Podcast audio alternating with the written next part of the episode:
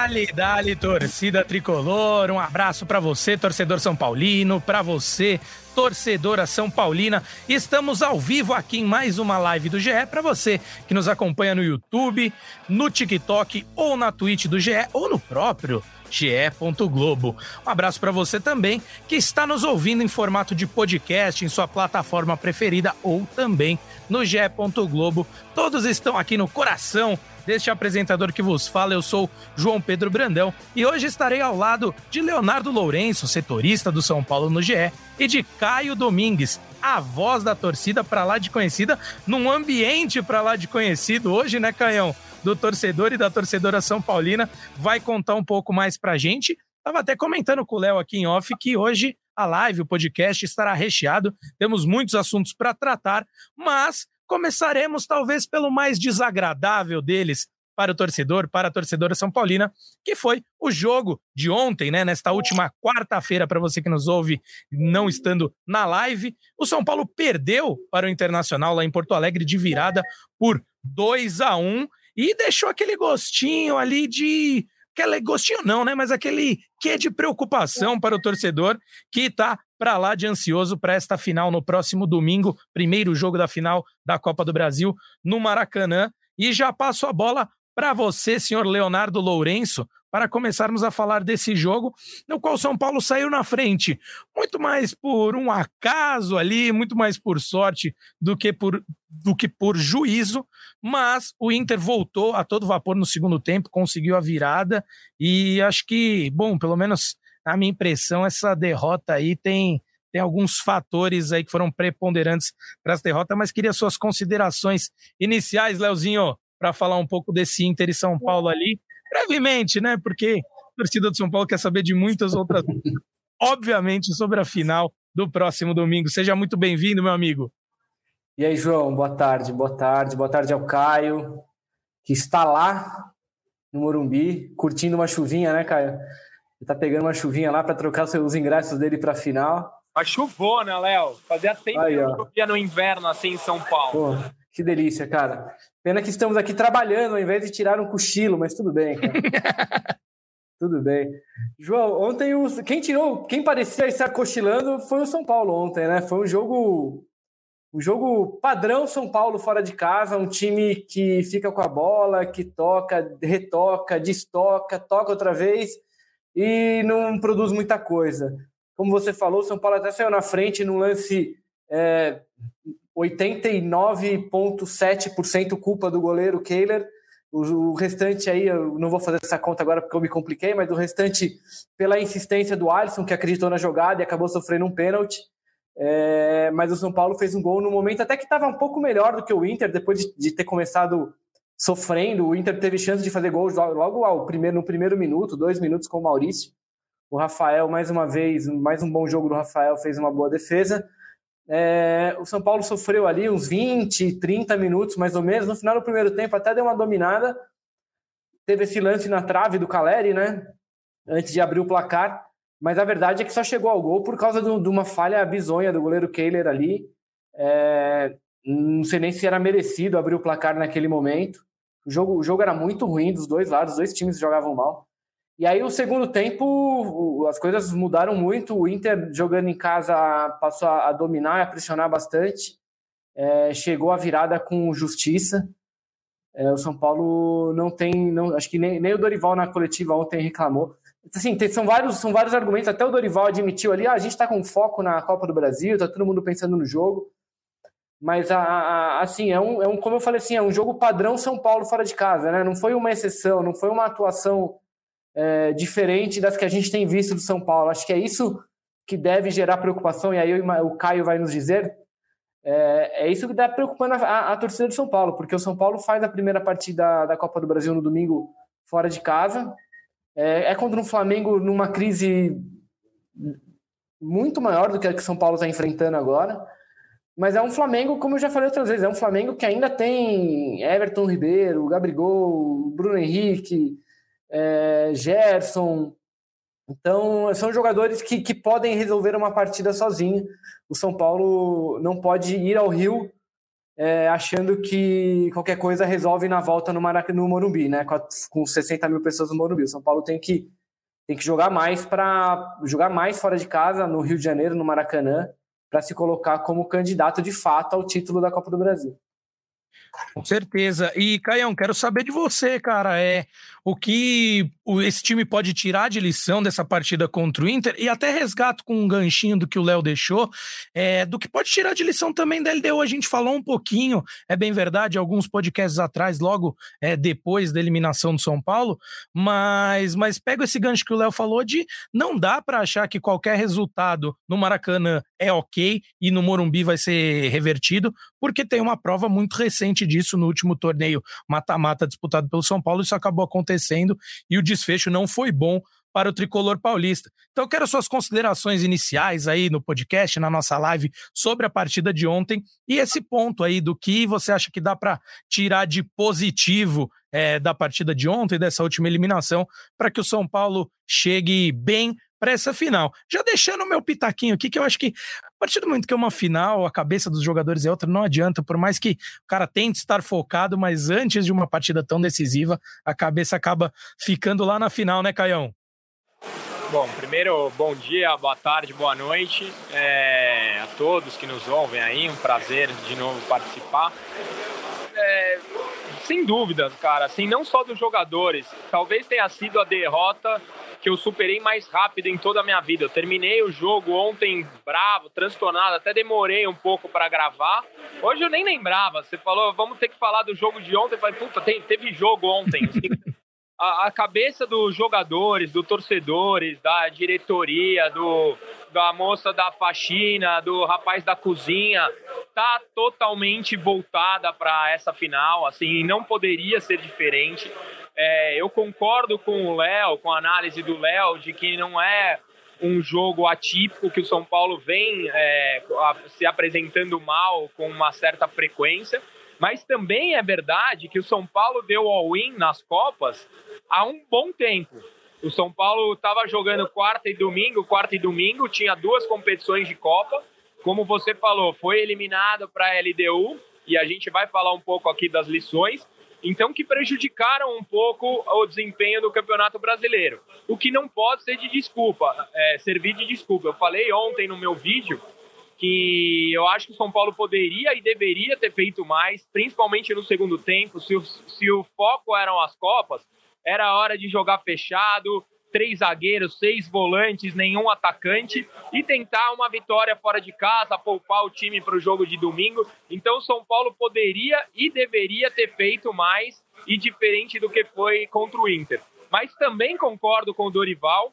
É, eu tô aqui no camarote do Raça, que é o único lugar que eu consegui para gravar com internet e tal. O Leandro Guerreiro tá aqui sentado numa mesa aqui ao lado e eu tava conversando com ele. Ele falou, é, e o Lugano já falou em outras oportunidades.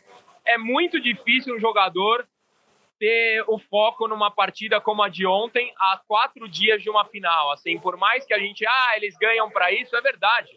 Eles ganham, são muito bem remunerados, mas são seres humanos, é, é muito complicado. Eu não estou aqui passando pano, não. Eu acho que o São Paulo deveria ter ganhado, eu acho que o São Paulo não pode estar na posição que está. Eu acho que o São Paulo deveria ter feito mais, mas a gente tem que separar. Eu não acho que a, a exibição de ontem ela tem algum reflexo na partida de domingo, como eu não acho que a eliminação para a LDU tem algum reflexo na, na partida de domingo. Lições tem. Eu acho que lições tem e deveriam ter mesmo. Por exemplo, na postura fora de casa, como você falou. O São Paulo foi muito mal contra a LDU fora de casa. A gente pode aqui até arrumar outras desculpas, como a altitude e tal, mas o São Paulo precisa se apresentar melhor contra o Flamengo se quiser chegar vivo no jogo contra o Mor no, no jogo o Morumbi. Então, uma das lições é a postura fora de casa. Outra lição é que eu acho que o São Paulo tem ficado muito exposto com Lucas Caleri e Lucas e Alisson e, e Pablo Maia. Então, a, a, a, leitura é: a gente precisa mexer nesse meio-campo ou no trio de ataque, porque o São Paulo tem ficado muito exposto com essa formação e contra o Flamengo você jogar exposto pode ser fatal. Então, sim, existem lições. É, eu espero, do fundo do meu coração, que, esses, que essas derrotas que a gente mencionou aqui não interfiram, e eu acho que não vão interferir, porque o São Paulo é um time que, para ganhar, tem que estar 120%. Mesmo que tivesse ganhado ontem, tem que jogar 120% na final. E eu espero e eu acredito que o São Paulo estará com esse gás para sair pelo menos bem na primeira partida da, da Copa do Brasil. É isso aí, Caio, concordo e, e assino embaixo do que você disse de não é para se desesperar, tem que ser tiradas lições é, para o que vai vir. E vou até puxar o primeiro comentário aqui da nossa querida audiência, que está crescendo a cada segundo que passa nesta live. E o Lucas Martin, ou Martin, se ele for, né, tiver ascendência francesa, vamos falar a verdade? O Inter estava jogando mal, é, jogando igual louco, perdão, e deveria mesmo, dava carrinho em todas. O São Paulo já estava com a cabeça na final. Vale resgatar aqui que o Inter também não ganhava há muito tempo no Campeonato Brasileiro, há 10 jogos, salvo engano, que era mais ainda do que o São Paulo, do que a sequência que o São Paulo vem vivendo no Brasileirão, e realmente precisava, estava dando a vida na partida, jogando dentro de casa, teve uma mobilização da torcida que mesmo com é, as questões climáticas lá no Rio Grande do Sul, que não estão das mais fáceis, a, compareceu em bom número no Beira Rio, e realmente o Inter estava numa rotação e o São Paulo um pouco abaixo. O que eu queria perguntar para você, Léo, é que o Dorival, apesar de antes da partida falar que estava pensando no jogo contra o Inter, é inegável que estava já contando com é, poupar alguns jogadores em determinada fase do jogo, pensando na final, ainda mais diante de um gramado muito pesado, castigado pela chuva que é, permeou lá por mais de 24 horas no Rio Grande do Sul, lá em Porto Alegre. E, e, eu acho que essa derrota passou um pouco pela entrada do Patrick Lanza, que entrou muito mal ontem, né, Léo? Eu tava até escolhendo palavras aqui para dizer, e no momento que o São Paulo estava na frente, poderia entrar no segundo tempo para segurar um pouco mais o resultado. Foi a primeira alteração que o Dorival fez e acabou desguarnecendo um pouco ali o lado esquerdo da defesa tricolor. É, o primeiro gol sai por aquele lado, o gol de empate do Inter. Depois ela começa originalmente do lado direito do ataque do Inter, passa nos pés do Alan Patrick, que deixa o René em situação para chutar e faz o gol da virada. Mas logo após isso, coisa de 10 minutos depois, lá pelos 15, 20 da segunda etapa, o Dorival começou a tirar todos os seus principais jogadores. Então, não tem como negar que a cabeça dele também já estava na final, né, Léo? Pois é, João. É, assim, o Dorival ele estava entre, a cruz, entre a cruz e a espada, né? Como se fala, porque o São Paulo estava sem jogar duas semanas. É, e você não consegue chegar numa final sem botar seus caras para jogar no, no, jogo anterior ali. Então ele, ele usou esse jogo contra o Inter até para dar ritmo aos jogadores que estavam parados há muito tempo. Por isso que ele entrou com o que ele tinha de mais forte.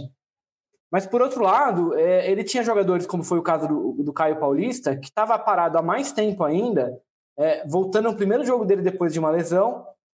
É, a gente agora vai falar também sobre a venda do Wellington daqui a pouco. Então, assim, é um jogador que ele vai, ter, ele vai ser titular contra o Flamengo, porque não vai ser o Patrick, como a gente está tá falando. Então, assim, o Caio tinha que jogar de alguma forma, é, só que não dava para o Caio jogar o jogo inteiro. E o que sobrou era o Patrick, que é um jogador que, que tem ótimas. É, ele foi muito elogiado na base, é, de, de, defendeu seleções de base em quase todas as categorias, mas que quando jogou no São Paulo é, ainda não, não demonstrou maturidade para estar entre os profissionais ali. Ele comete alguns erros tal. É novo ainda, a gente não tá, não estamos falando que, que não é um que não vai virar jogador, mas ele tem cometido erros é, que deixam o Dorival nessa situação, porque Agora, sem o Wellington, é, ele tem o Caio. Não dá, ele, não, ele não pode contar com o Patrick para essas finais. É, e é por isso que, que, como você falou assim, então, e, o, e o, o, São Paulo jogou num gramado pesado por causa da chuva, com medo de lesões. Tinha aquele temor do Arboleda, que, que, tá, que voltou das, das eliminatórias com, com dores. Então, o Dorival fez tudo com muito cuidado. É, ele começou a tirar jogador no, no, segundo tempo e ele foi muito claro na, na coletiva de que não, não foi nenhuma é, substituição tática, ele tirou os caras porque ele tinha que poupar os caras. Eu não vou lembrar de todas as substituições agora, mas, por exemplo, o Caleri, que é um jogador que, que não é um, um, cara que sai muito do time durante os jogos, mas ele fez essas trocas porque ele queria pelo menos segurar o mínimo dos caras, mas também não podia deixar todos eles parados tanto tempo. É, acho que o que o Caio falou é, é, é isso, assim, não dá para você esquecer que tem uma final desse tamanho no domingo. É, isso influencia até mesmo numa dividida, no jeito que você põe o pé na bola, isso não tem jeito. O que e eu acho é que mal, é... né, Léo? E não é que não, é, não, é, de caso pensado, o cara tá ah, tirando. Não, de maneira é nenhuma. Voluntário, subconsciente ali. É, pô, é óbvio que você tá pensando numa final. Vamos falar um pouco de Arboleda mais para frente, mas você vê o Arboleda lá na seleção, quando sente alguma coisa, sai com a mão é, né, na cabeça, preocupado. É óbvio que ele tava pensando na final também. Claro, então é, é importante a gente destacar isso. Desculpa a interrupção, meu amigo. Não, imagina, mas é isso, assim, é difícil você fingir que não tem uma final desse tamanho daqui três dias. É, o, que, o que eu acho que preocupa é, é o que a gente conversou no começo, lá, assim, essa, essa apresentação do São Paulo, ela não é uma exceção, entendeu? Por mais que a gente diga que, olha, de fato, os caras estavam preocupados com outro jogo, é difícil você tirar isso da cabeça, assim, o que, o que aconteceu contra o Inter foi a repetição de um padrão do São Paulo como visitante. E quando você joga uma final, um primeiro jogo como visitante, é, daqui dois, três dias, é, essa é uma preocupação que a torcida tem, porque você precisa chegar no Morumbi com um mínimo de, de condições de, de para virar um placar, se for o caso, né? Sim. É, só lembrando, a gente está falando aqui também, mas o São Paulo jogou recentemente lá no Maracanã com o time reserva e empatou com o Flamengo num jogo que foi muito melhor também. Né? É, e, e o Flamengo. Pra ganhar lá, esse é, e o Flamengo, por que não, cara? Isso é, é só, a gente está né? falando aqui, dá a impressão de que a gente está aqui falando que não, o São Paulo precisa torcer para não perder. Não é isso, assim, não estou falando que o São Paulo tem que se cuidar para. Eu acho que assim, o São Paulo precisa demonstrar é, mais coragem atuando fora de casa, porque é um time que tem qualidade para isso. Você tem, quando você tem no, no, elenco um jogador como o Lucas, e ele fez isso no jogo do Maracanã, lá contra o Flamengo, é, você não pode entrar no Maracanã numa final achando que o empate está de bom tamanho, assim, entendeu? Sim. Você tem que ir lá para ganhar dos caras. É, e o São Paulo tem demonstrado essa, essa postura medrosa, não sei se é medroso o termo, mas essa postura medrosa mesmo, nesses jogos fora de casa, e precisa mudar isso para domingo, porque. Acho que é, é apática, é talvez, a palavra, né, Léo? É apática a palavra, talvez, né? Assim, o São Paulo entra muito apático fora de casa. É, não sei se é apatia, eu acho que é um. A loucura é que São Paulo só não ganhou na Copa do Brasil fora de casa em Itaquera. O resto a gente ganhou todos os outros jogos fora de casa. Então, assim, é, é, é, chega a ser maluco. Eu concordo com vocês que São Paulo tem entrada com uma postura ruim fora de casa no Campeonato Brasileiro. É, é isso. Ô, Caião, e já aproveito que você falou aí para a gente encerrar esse jogo contra o Inter e seguir adiante é, em, nos assuntos mais quentes aí que surgiram nas últimas horas, para além da prévia aí da final. Mas queria te passar porque eu vi muita gente aqui no chat, muitos São Paulinos, obviamente, dando uma cornetadinha no Wellington. Até perdi um deles, o Rafael Batalha, falou que é, considerou ele o pior jogador ontem. E o Léo falou uma coisa: às vezes a gente vê a torcida do São Paulo criticando alguns jogadores que vieram da base, mas isso tem reduzido cada vez mais e a grande maioria da torcida costuma apoiar a garotada que vem da base. Agora o Patrick, o Léo falou: ah, parece que ele não se firma no profissional, mas já são três anos de profissional. Esse ano ele completa três anos de profissional, claro. Às vezes descia nos, nos primeiros anos que ele subiu, às vezes descia para jogar no sub-20, ficava no banco, treinava, mas parece que ele não consegue evoluir como outros jogadores. E ontem acho que isso ficou escancarado com a dele. Então, queria que você passasse por esse assunto, Patrick, aí, para a gente finalizar a partida de ontem, já que foi um clamor popular aqui, vi muita gente reclamando do Patrick no chat. Então, você, como voz da torcida, para representar é, essa turma de torcedores tricolores, acho que nada melhor do que você dar, dar o seu pitaco isso, e aí a gente já caminha, porque essa lateral esquerda aí do, do tricolor vai render muito assunto após o seu comentário aí. Eu acho que tem alguns pontos. É, eu não generalizo a torcida, critica jogadores de Cutia. Eu não acho que é isso. Eu nunca vi uma crítica ao Beraldo. Nunca vi ninguém fazer uma crítica ao Beraldo. O, o, o Luan, enquanto vinha em boa forma, eu nunca tinha ouvido uma crítica ao Luan. Então eu não, não gosto da, de generalização, ah, a torcida critica Cotia ou não critica Cotia. Eu não acho. Eu acho que a torcida critica jogadores que desempenham mal e elogia jogadores que desempenham bem.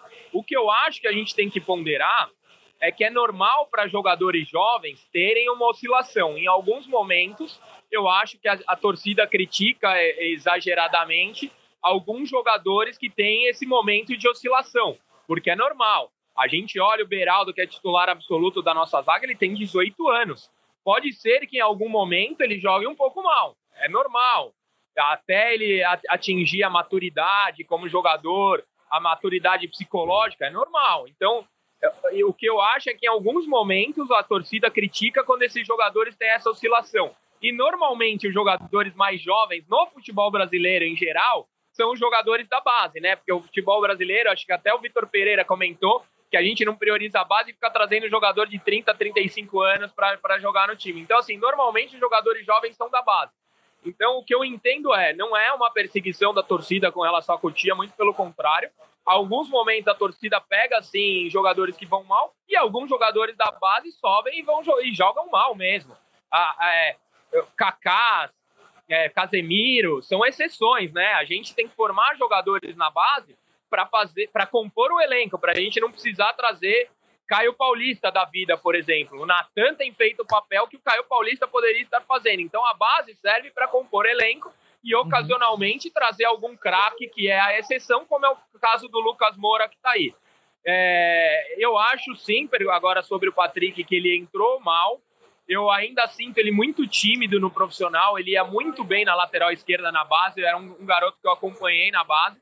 Ele era, ele tem atitude, ele cruzava muito bem e era um dos grandes é, é, atributos dele. E no profissional ele tem cruzado muito mal. Então eu sinto ele tímido, eu sinto ele ainda acanhado, talvez é, é, com medo mesmo da, da, da, responsabilidade que ele tem hoje. Mas foi, acho que o Léo que comentou, não, não dá para cravar, não, não será jogador. Uhum. Eu acho que não, não tá num bom momento mesmo, assim como outros. O Juan também não vive um bom momento. É, alguns jogadores que têm subido têm sentido a pressão do time principal. Tô de acordo, é todo todo jovem tende a oscilar, a grande tendência gigantesca é que isso aconteça, mas o que me causa mais espanto é justamente essa postura. Ele me parece um, com medo de jogar às vezes, muito tímido e não desenvolve seu melhor futebol. E como eu disse, é, já está alguns anos no profissional e poderia estar tá ter aflorado mais esse talento que ele tem, já mostrou mesmo, é, foi convocado para inúmeras seleções de base, desde o sub-15 e, e, não consegue desenvolver isso. Então, acho que essa é a maior preocupação do torcedor São Paulino. Senhor Leonardo Lourenço, falando de lateral esquerda, temos uma informação quentinha, né? Breaking news aqui na live do São Paulo. É bem verdade que você já tinha subido uma nota no GE, mas para quem está nos acompanhando ao vivo aqui, vai saber dessa informação quentinha. Você que está nos acompanhando no podcast também fica muito bem informado nos detalhes. Mas Wellington está dando adeus ao tricolor e é com efeitos imediatos, né, Léo? É, João, pois é, o Wellington está concluindo uma negociação com o CSK da Rússia, SKA da Rússia.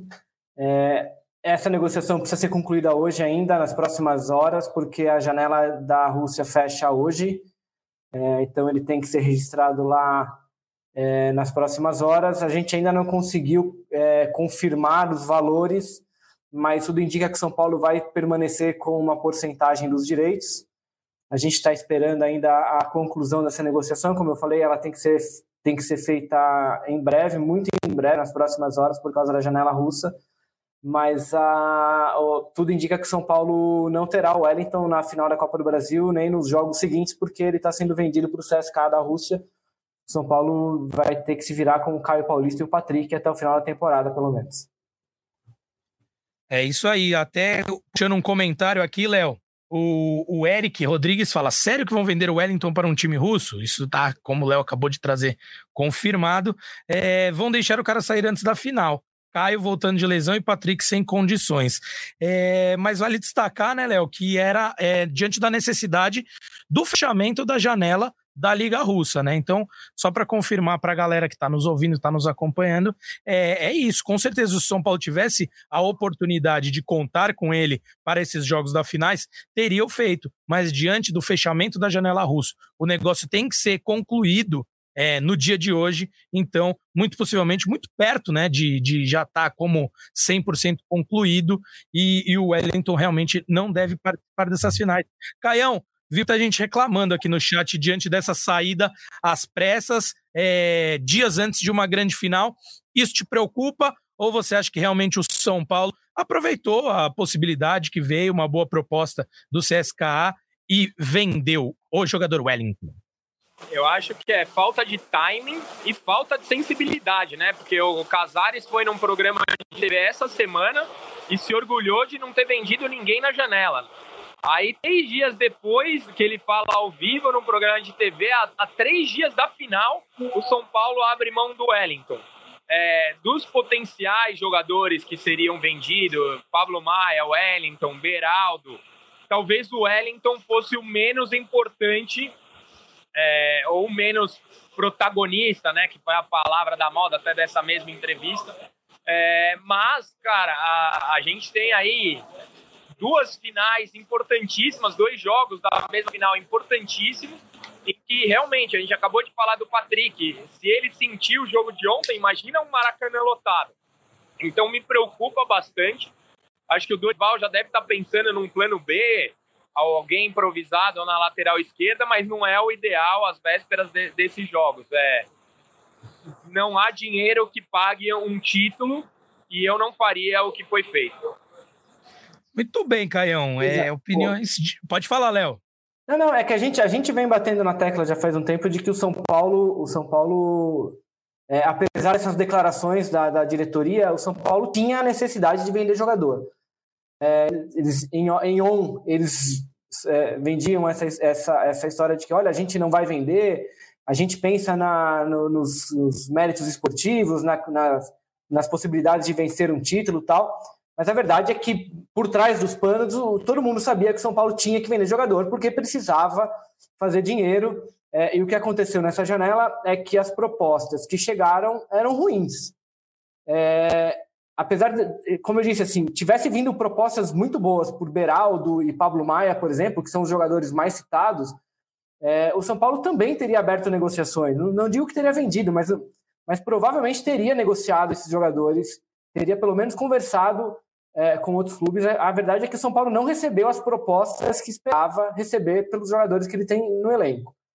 É, o Wellington é como o Caio falou, assim, o São Paulo é, precisava vender. O Wellington é um dos jogadores que farão menos falta ao elenco, se a gente considerar a temporada, mas no momento específico é problemático por causa do que a gente já conversou. A gente tem, se você tem o Caio Paulista voltando de lesão, é, você tem o, o, Patrick, nas condições que a gente viu, um jogador que não tem a confiança necessária para entrar em campo num jogo, num jogo desse tamanho.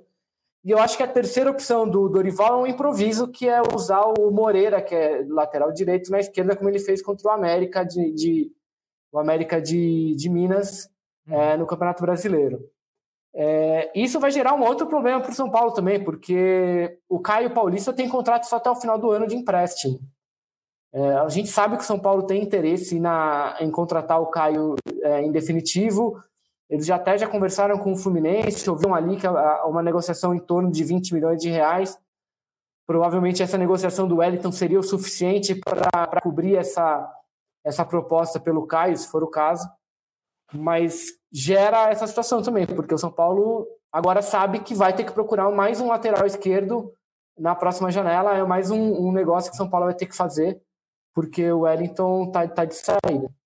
E eu o gosto fix. do, do Caio. Desculpa, João, eu gosto Pode falar, Caio. do Caio, mas é o que o Léo falou. O Caio é lateral com preço de atacante, né?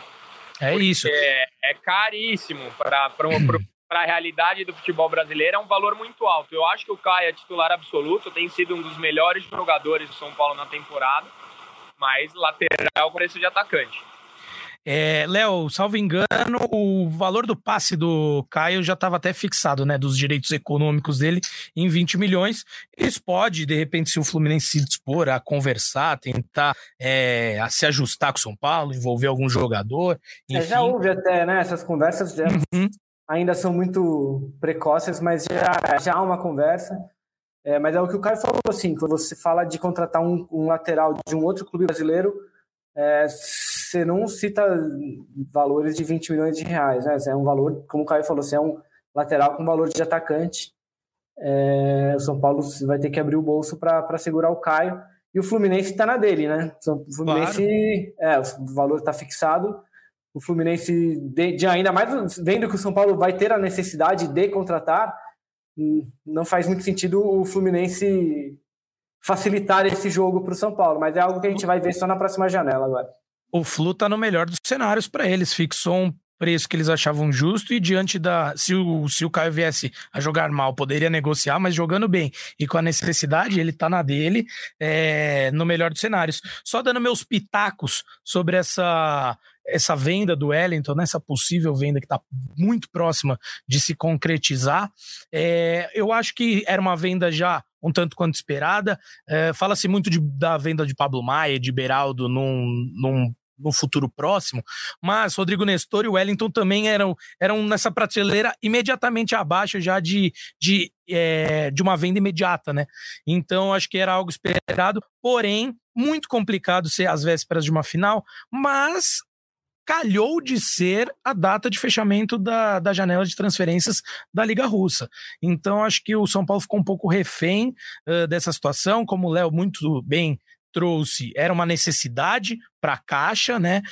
É, poupou várias vendas, deixou de vender seus principais jogadores. Os jogadores, é, os jovens que estão no time titular, né? Acabei de citar Beraldo e Pablo Maia, mas teve que. E as premiações foram compensando um pouco isso, mas com a queda na Copa Sul-Americana, é, o São Paulo vai ter que brigar para subir posições no Brasileirão. A gente falou isso recentemente, acho que o Zé até trouxe na, no último podcast mesmo, que, que isso muda no Brasileirão. Você ficar em oitavo você ganha menos que quem ficou em sétimo e assim por diante, o sexto, né?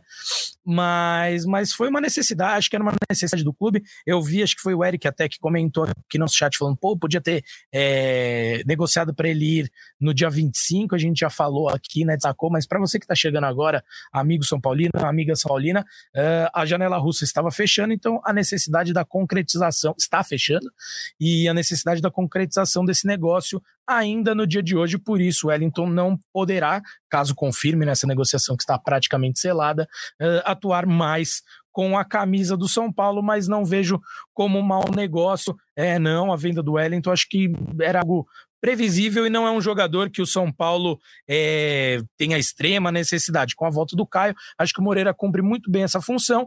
E no caso de um jogo de você precisar é, mais volume de ataque pelo lado esquerdo, o Dorival já chegou até a colocar, inclusive no jogo contra a LDU, o Michel Araújo para fazer essa função. Alguém até perguntou aqui no chat, deixa eu ver se eu consigo resgatar a pergunta.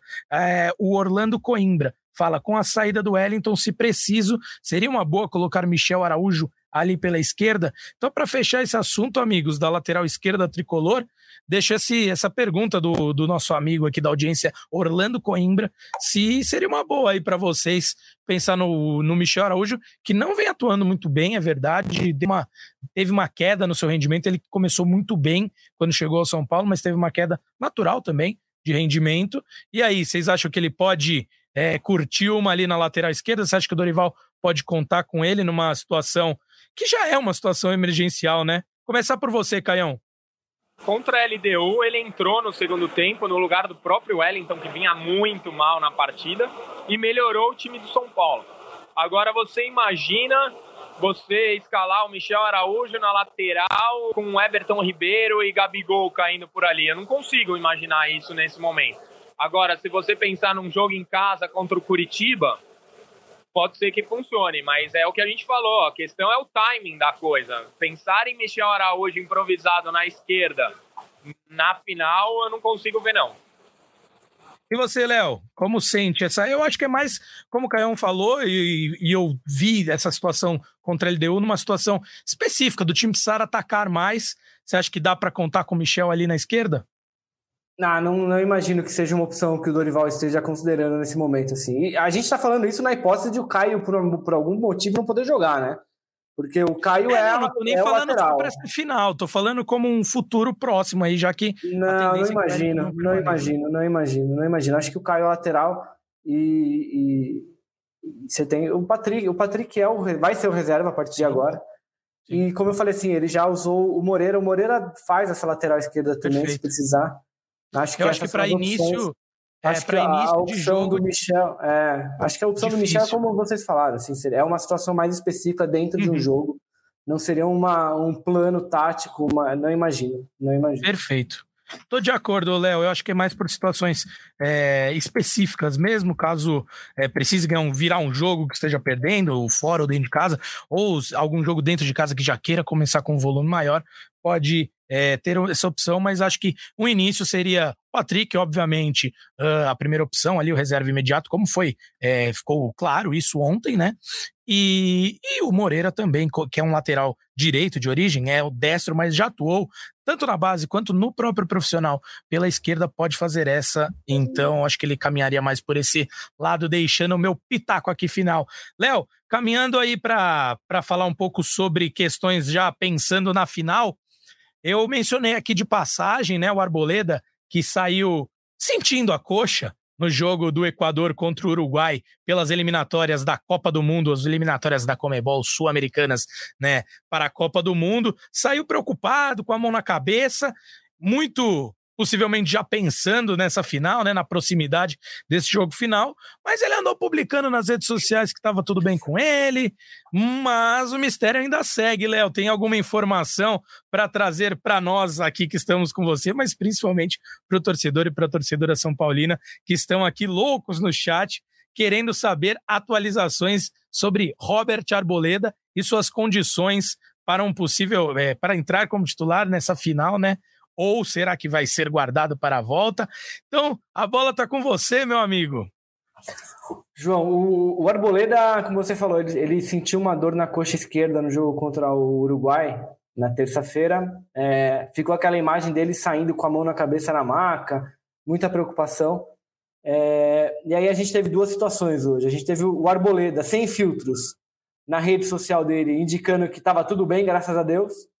E o São Paulo com filtros em uma publicação institucional dizendo que ele fez exames, não foi constatada nenhuma lesão, mas que ele tem uma fibrose é, e que ele vai ser reavaliado dia a dia até sábado ou domingo, imagino que até sábado, porque a delegação viaja no sábado, para saber se ele tem condições de jogar. É, a postagem do Arboleda é muito mais otimista do que as informações oficiais do São Paulo. É, o São Paulo oficialmente trata o Arboleda como dúvida para o jogo da, de domingo, é, um colega lá de São Paulo me disse que o Arboleda tem sentido muitas dores ainda no local da. da não dá para falar lesão, né? Mas onde ele sentiu no jogo contra o, o, Uruguai. Mas, como eu falei, assim, a, a postagem do Arboleda é muito mais, mais otimista. O Arboleda é um cara muito forte. É, e é um cara que, que adora estar em campo, com a maioria. Então, eu não me surpreenderia é, se o Arboleda for relacionado para o jogo. Mas eu também não me surpreenderia se o Arboleda for poupado para a segunda final, porque ainda que você tenha jogadores como o Diego Costa e o Alan Franco, é, ninguém, nenhum deles substitui o Arboleda como o Arboleda joga. Assim. Então, é, eu acho que, eu acho que, eu sinceramente, acho, acho que há de fato uma bola dúvida aérea, no São né? Paulo. Oi, como é que é, Caio? Desculpa. Bola aérea, né? Principalmente bola aérea. O Arboleda talvez, sei lá, sem outro zagueiro que seja tão bom pelo alto como o Arboleda aqui no Brasil hoje. Então eu não me surpreenderia em nada se o Arboleda jogasse, se o Arboleda já não jogasse. Eu só acho que assim, eu acho que a cautela na, na postagem de São Paulo, ela me dá esse indício de que o São. Paulo uhum. só vai ter o Arboleda em campo no domingo se houver a certeza plena de que não há risco de essa lesão piorar. É, a gente já viu o Dorival. Uma lesão mesmo que o tire da partida de volta, né? A gente já viu o Dorival é, sacrificar, entre aspas, jogadores, principalmente naquele caso do Caleri, né, contra o Palmeiras, que era um jogo de ida. Ele até foi criticado porque, poxa, não precisava, o Caleri jogou 40 minutos. Houve algum risco de ele ficar fora do jogo da volta. Ele acabou jogando, mas eu, numa final dessa e numa, e numa posição em que o Arboleda é tão é, relevante, é, eu acho que o São Paulo vai mesmo levar essa, essa questão até o último minuto ali para saber se ele vai ter condições de jogar ou não. É isso aí, Léo. A linha é muito tênue, uh, muito tênue, né, Caião? Sobre entre você levar força máxima para a final, é, contar com esse cara, entre aspas, no sacrifício, como o Léo muito bem trouxe, ou dar um, uma semaninha a mais de recuperação e poder, e poder contar com ele é, numa condição melhor para o jogo de volta, né? É, é um clichê, mas é verdade, né? É um jogo de 180 minutos, então tem que. É um jogo de xadrez essa decisão, dessa tomada de decisão de levar o Arboleda a campo ou não. E aí, Caião, quero saber você com esse coração pela boca aí de voz da torcida aqui.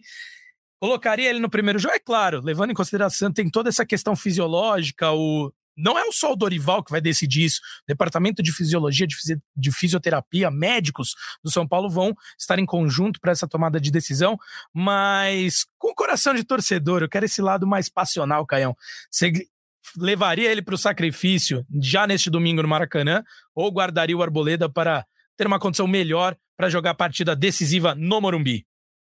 Eu acho que se fosse o jogo de volta, a gente não estaria nem discutindo, né? Põe o Arboleda e acabou. Mas é, um jogo de 180 minutos, a gente falou aqui no começo da live, tem que chegar vivo no Morumbi. E para chegar vivo no Morumbi passa por uma defesa sólida. Eu colocaria o Arboleda. É, eu tendo a. Mas sendo esperado, Sim. eu colocaria o Arboleda. Tendo o risco, eu acho aqui, ó, o Jack, o Jack April até falou assim: ó, se tiver 70%, jogue. Eu acho que a tendência é bem por aí. Se ele tiver condições, ó, tem um risco, mas dá para jogar, eu acho que ele vai pro, pro choque, não vai ter como é, fugir disso. Mas, como o Léo trouxe muito bem a lembrança aqui, que o Dorival já fez isso em situações parecidas de jogadores importantes. É, é bem verdade que, no caso aí, já dando um pitaco, no caso do Arboleda não jogar, eu acho que ficou claro que ontem a prioridade vai ser pelo Diego Costa, uh, em detrimento do Alan Franco.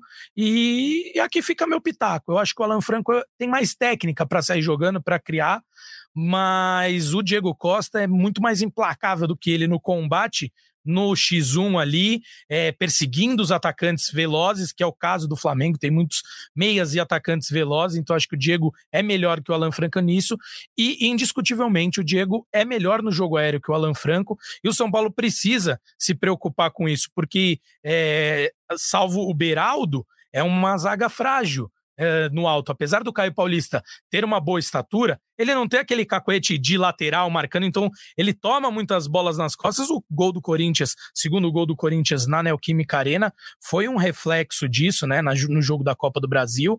E Rafinha é um, jogador baixo, contando com mais um Alan Franco, jogador baixo, acho que ficaria muito vulnerável esse jogo aéreo do São Paulo contra um ataque que tem Pedro, que tem Bruno Henrique, que são jogadores de, de uma estatura é, elevada, o próprio Gabigol é um bom cabeceador, um pouco abaixo desses dois que eu citei, mas acho que acabaria ficando com o Diego Costa essa vaga, meus amigos. Bom, caminhando aqui, porque temos ainda muitos assuntos a tratar nesta live de hoje. Caião, você tá aí no Morumbi não é à toa, não, né? Não foi só para fazer um cenário bonito, apesar que você podia criar aí esse hábito. Sei que não dá sempre para fazer isso, mas seria legal demais sempre poder contar com sua presença diretamente do Morumbi. Mas conte pra gente aí o porquê de você estar no Morumbi e isso será o gatilho para nossa próxima pauta aqui desta live, meu amigo. Adoraria fazer todas as lives no Morumbi. Eu até brinquei. Essa semana é a terceira vez que eu venho aqui, é, é tentando ingresso, é compra, não sei o quê. É, hoje começaram as trocas né, de ingressos para a final da Copa do Brasil.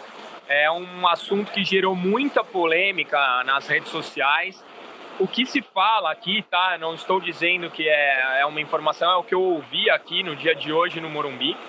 É que essa questão dessa troca é uma exigência da CBF, tanto que terá também no Maracanã, porque eles farão esquema de Copa do Mundo, de Champions League e de Copa América. Vai ter um, peri um perímetro ao redor do estádio que vai ficar cercado. Se eu não me engano, é, são 3 quilômetros, pelo que se falou aqui. Acho que vocês podem me corrigir se não for isso. Então só entra dentro desse perímetro pessoas autorizadas ou torcedores com ingresso, até por questões de segurança. Então não adianta você chegar com QR Code e tal, porque para você passar por esse perímetro, dobraria os custos de monitoramento né, né para a instituição. Então, assim, o que, se, o que se fala aqui é que é uma solicitação da CBF que o São Paulo não tem o que fazer. Então, hoje começou aqui o posto de troca. Como vocês podem ver aqui atrás, está uma baita chuva, baita chuva mesmo. Tem muita fila desde da parte da manhã. Eu cheguei aqui na hora do almoço e está demorando mais ou menos 50, minutos a uma hora para fazer a troca, porque você tem que apresentar a, as coisas impressas, você tem que trazer documentos originais.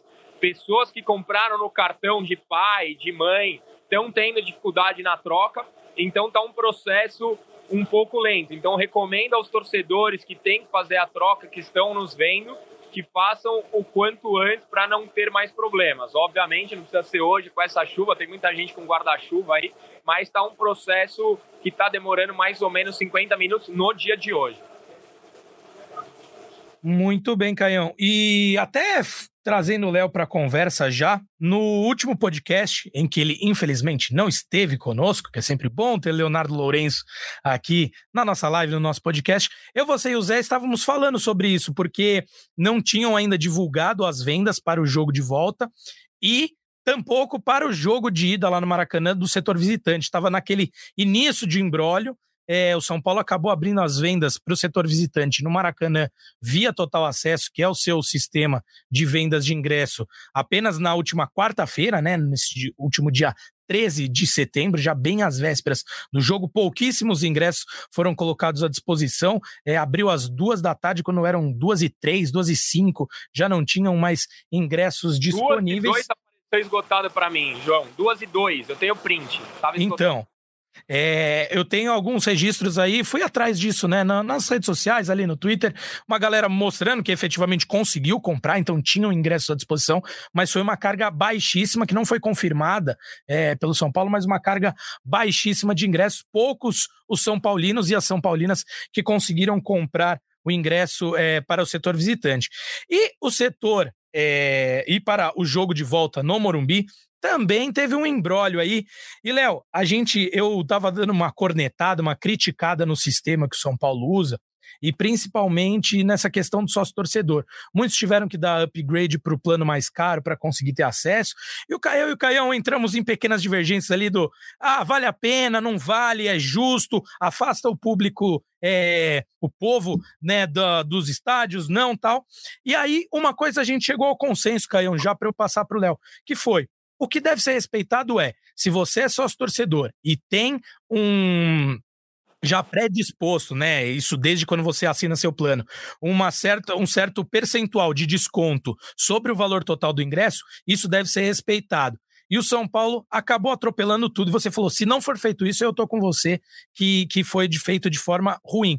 E o São Paulo acabou atropelando isso. Inicialmente, é, soltou as datas que seriam vendidas, abertas as vendas para cada um dos planos. É, isso foi no dia 5 ou 6 de setembro, essa disponibilização via redes sociais do próprio clube. E posteriormente, no meio de um feriado, no dia 7 de setembro, isso mudou é, mudou para todos os planos conseguirem comprar no mesmo dia. É, alguns planos não iam ter acesso ao valor de desconto sobre o ingresso, e foi um grande embrólio. É, o Léo estava em cima disso, o Zé também acompanhando cada divulgação do São Paulo é feita para a gente subir notas sobre o assunto.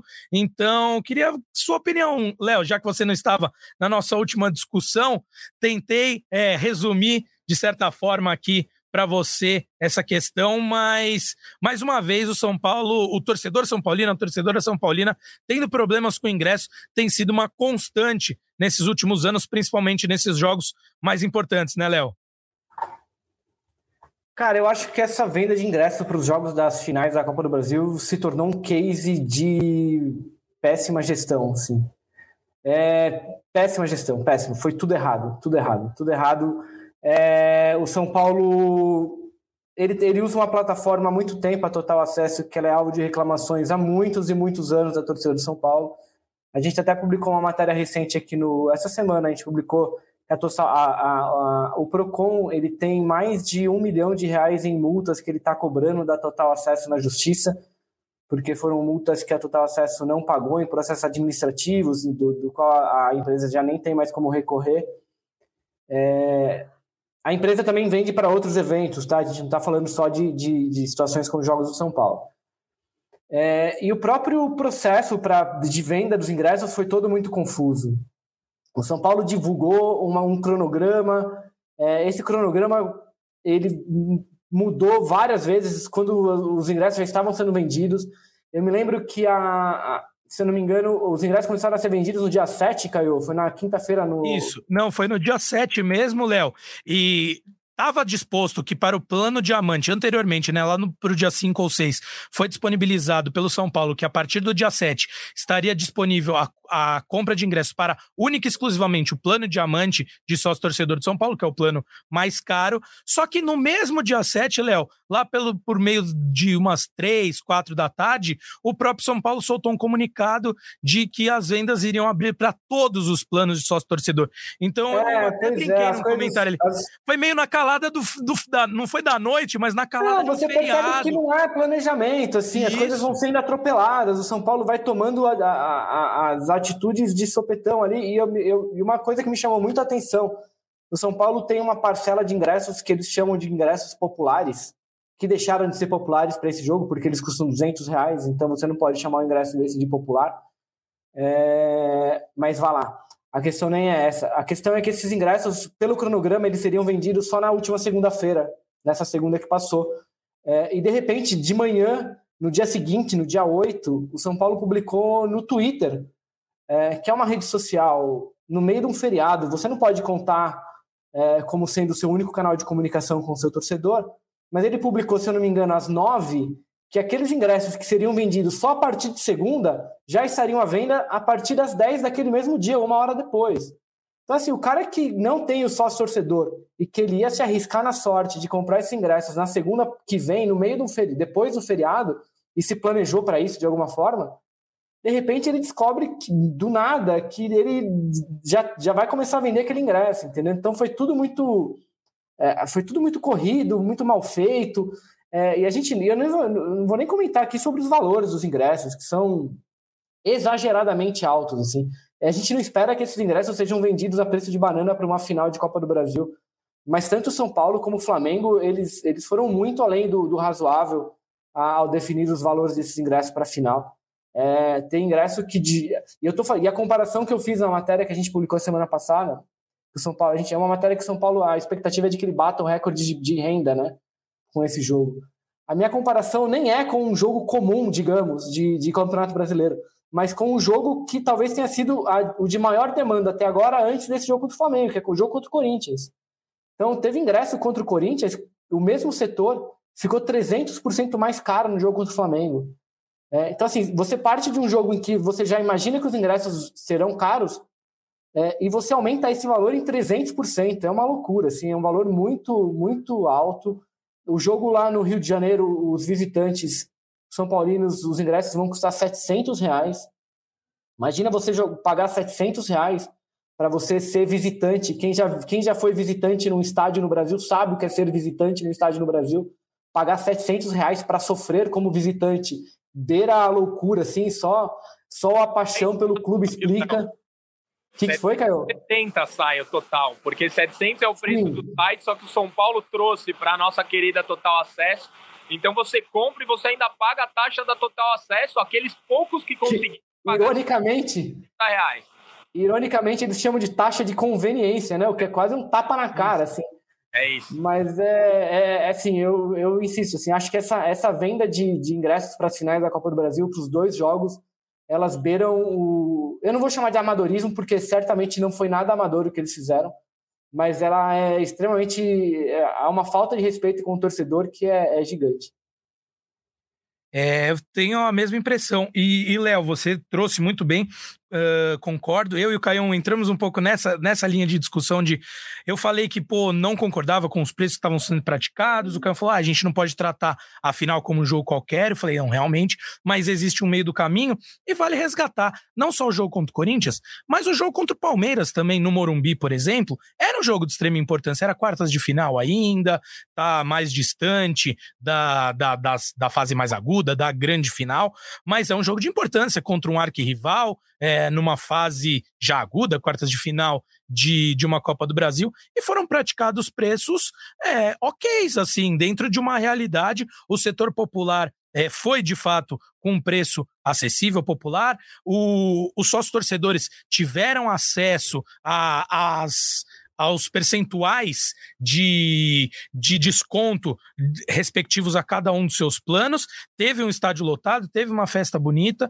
Então, só para acho que é uma, é uma crítica, né? comparação. Né? Uma comparação que eu acho que é válida. A, a Comebol começou a vender os ingressos para a final da Libertadores da semana é, a gente ainda não sabe quem são os finalistas, mas esses ingressos já estão à venda. São três categorias.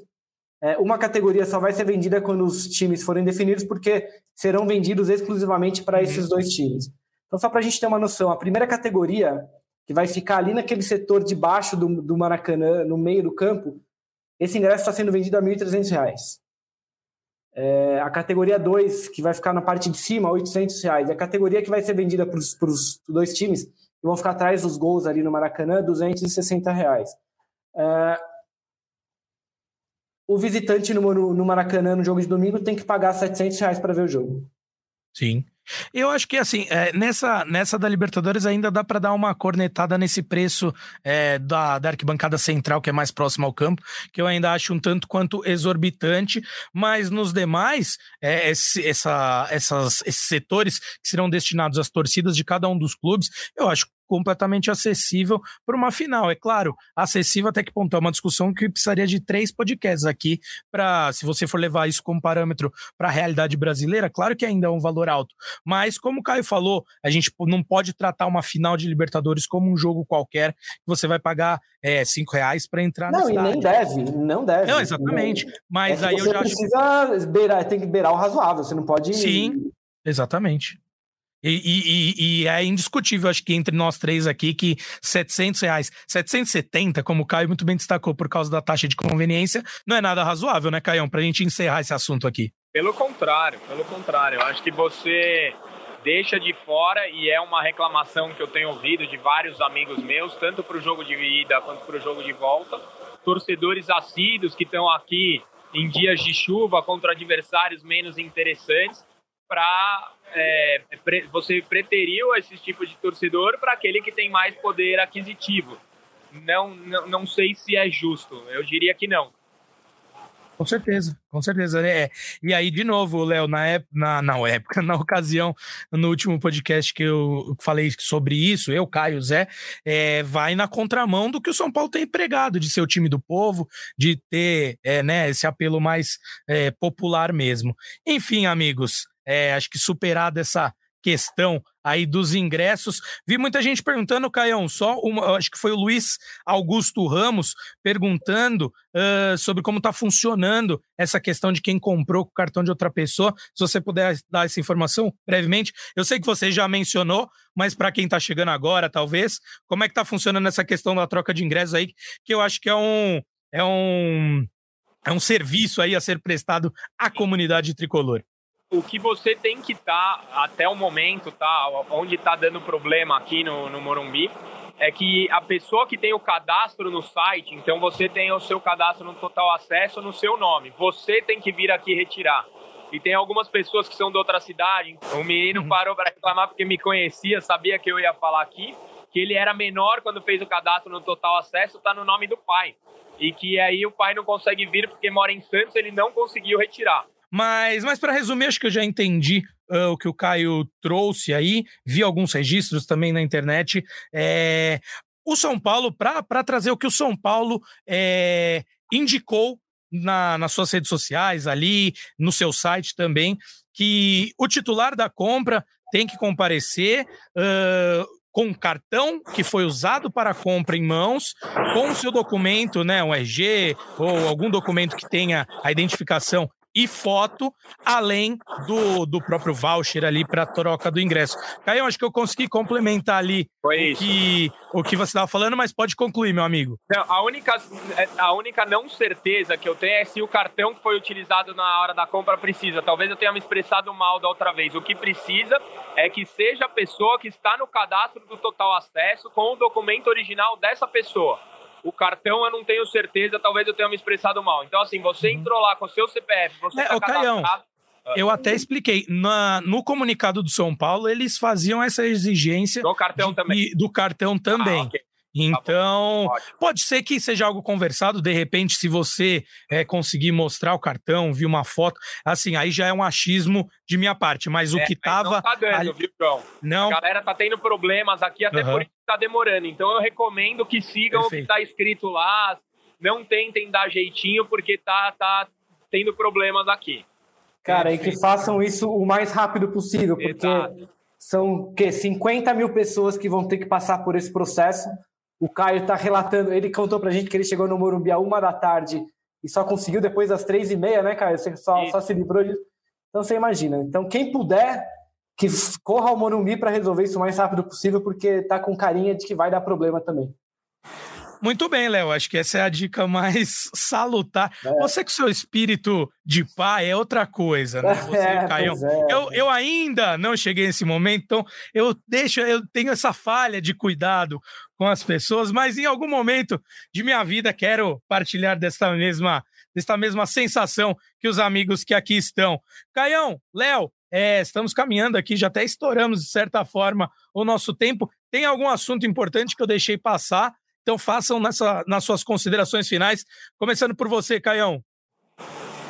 É, eu não tenho. Acho que tem um apelo à torcida tricolor. É, a gente viveu anos aí que nos minaram muito a confiança. A gente dizia que era uma relação unilateral, que só o torcedor se dedica ao clube e o clube se dedica muito ao torcedor. Mas chegou nossa hora. A gente está no, no jogo mais importante da década, contra um adversário duro, contra um adversário forte.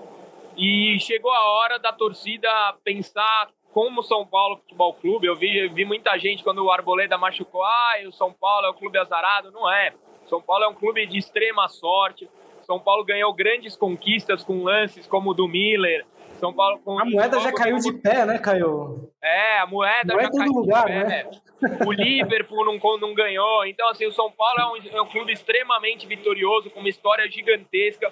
E a gente não pode mais ter essa mentalidade que, com razão, alguns torcedores adquiriram. Então, agora é a hora de pensar. Esquece o jogo de ontem, esquece que a gente não ganha fora de casa e vamos vibrar positivamente para esse clube porque é o, é o momento da década, é um momento muito importante para a nossa história e que pode mudar os rumos do São Paulo Futebol Clube. Então, vamos com fé que a moeda há de cair em pé novamente. E Caio, o São Paulo, o São Paulo é protagonista e não só porque venceu o Palmeiras na Copa do Brasil, né? É, o São Paulo deveria ser protagonista, não vem sendo protagonista, mas eu juro que eu entendo, eu entendi a Vera e eu entendi o Casares. Que ele quer dizer, realmente, o protagonismo não significa só ser, só ser campeão. O São Paulo, nos últimos quatro anos, chegou em, em três semifinais de Copa do Brasil, em duas finais de Paulista, em final Sul-Americana e em final de Copa do Brasil. De uma certa forma, é um certo protagonismo, não é o protagonismo que nós, torcedores tricolores, estamos acostumados. Para a gente é chegar e ganhar e a gente ainda não, não readquiriu esse tipo de coisa. Então eu entendo a colocação do Casares e também entendo a provocação da Vera, porque eu quero ganhar. Eu quero ganhar. Para mim não basta chegar na final. Mas, assim, e, e eu, e eu confesso, eu sou um crítico aqui, eu não achei arrogante, não. É, talvez recortado, falando, ah, porque o Palmeiras não está parece que o Palmeiras não é protagonista, não é protagonista, e não foi isso que ele disse. Não, eu, só acho, eu só acho que é muito pouco reduzir um protagonismo do São Paulo a uma vitória sobre o Palmeiras. É só Concordo, isso que eu... tô, tô é, não, não, Você não pode reduzir a isso assim. O São Paulo ele é protagonista, vencendo o Palmeiras, perdendo do Palmeiras, chegando em final, brigando para não Sim. cair, como, como aconteceu recentemente. Tô com o São você. Paulo, é, não, você não pode é, é, resumir um protagonismo de um clube como São Paulo só por causa de uma vitória contra o rival. Ô, João, só para finalizar isso, aqui, Só, só, um PS, um comentário sobre o que você falou. É, na pontuação da Vera, ela levou em consideração protagonismo apenas como algo do lado por esportivo. Exatamente. É, não é, e, não pode Eu, eu, pelo menos, não vejo o protagonismo apenas como isso. Só que a resposta do Casares ela foi um tanto quanto infeliz, porque ele poderia ter trazido para esse lado. Olha, o São Paulo é líder uh, de, de público nos estádios, está entre o primeiro e o segundo dos últimos três, quatro anos. Pô, isso não é ser protagonista? São Paulo, como o Caião bem trouxe, chegou a várias finais. Então eu tô com você, Léo. Reduzir só essa eliminação do Palmeiras, Concordo. ele podia ter colocado de uma outra forma. Mas para encerrar de vez agora, Léo, fale aí sua, sua pontuação Não, final para a gente pra... terminar tudo isso. Uma outra informação importante de hoje é que São Paulo e Adidas chegaram a um acordo pelo desacordo. Eles decidiram é, decidiram, isso já está decidido há algum tempo, só foi oficializado que a Adidas não vai renovar com o São Paulo para o ano que vem. o São Paulo anuncia uma nova marca esportiva, um novo patrocinador amanhã num evento no Morumbi, é, a New Balance, que é, é, quem, quem vai fornecer o material esportivo do São Paulo a partir do ano que vem. Se foi um processo também com alguns atritos, porque a, a, a Adidas teve dificuldades no São Paulo, mas a Adidas tinha preferência pela renovação. Então foi um processo que se arrastou, apesar da, da preferência do São Paulo pela New Balance. É, mas agora já está tudo definido. A Adidas oficializou que não renova e o São Paulo apresenta um novo patrocinador amanhã no Morumbi. Valeu, pessoal. Era então, isso aí. É verdade, Léo. Muito bem, muito importante. Obrigado por ter trazido isso. Sabia no, fim, no, no fundinho da minha cabeça que eu estava esquecendo de algo. E, e esse, esse último é, embrólio com a Adidas na questão do lançamento da terceira camisa, acho que foi é a gota d'água para ambos os lados. Então, Adidas e São Paulo anunciam o fim da parceria até o fim desse ano. É bem verdade, não tem efeitos imediatos, mas como o Léo muito bem trouxe, a New Balance deve ser a nova fornecedora de materiais esportivos do tricolor paulista. No mais, é agradecer demais a audiência, que foi muito boa aqui na live, hoje ao vivo no YouTube conosco. A galera participou muito bem. Gostaria de ter lido mais comentários, mas como tínhamos muitos assuntos quentes para trazer, não deu, mas eu agradeço demais a você, torcedor, a você, torcedora São Paulino e São Paulina, que nos acompanharam até o fim. Você que está nos ouvindo no podcast também, fica aquele abraço no fundo do seu coração aí por ter acompanhado até o fim esse podcast. E você que ainda está conosco na live, não deixe de curtir essa live, se você gostou, obviamente, se inscrever no canal do GE, se você ainda não é inscrito. Para você que está nos ouvindo no podcast, Passe a seguir o feed do GE São Paulo para assim cada vez surja uma nova, um novo episódio, você já fique avisado e compartilhe bastante. Isso serve para você que está ouvindo a gente via podcast para você que está acompanhando essa live. Então, compartilhe essa live, compartilhe esse podcast com seus amigos e amigas são paulinos, também com as demais torcidas, é óbvio, não vamos restringir a nada. E fica o agradecimento mesmo. No mais, um grande abraço. Torcida São Paulina, teremos o podcast, obviamente, após primeiro jogo da final, muito possivelmente na segunda-feira, para repercutir todos os detalhes do primeiro confronto da final da Copa do Brasil, que será disputado entre Flamengo e São Paulo no estádio um jornalista Mário Filho, popularmente conhecido como Maracanã. Um abraço, Leozinho, até mais e agradecer aqui na finaleira é, o Maurício Mota, que será o responsável pela edição deste podcast, a Luzi Alves, que produziu, fez essa live ser possível. E o Mal até me avisa aqui de última hora que o podcast do Tricolor será na segunda, às 11h30 da manhã. Então já fica aqui a live do São Paulo. É, será às 11h30 da manhã para você, torcedor. Bom saber. Já vou me programar aqui. Se programe, Leonardo Lourenço, porque você será a presença essencial aqui. No mais, um grande abraço a todo mundo. Tchau, tchau.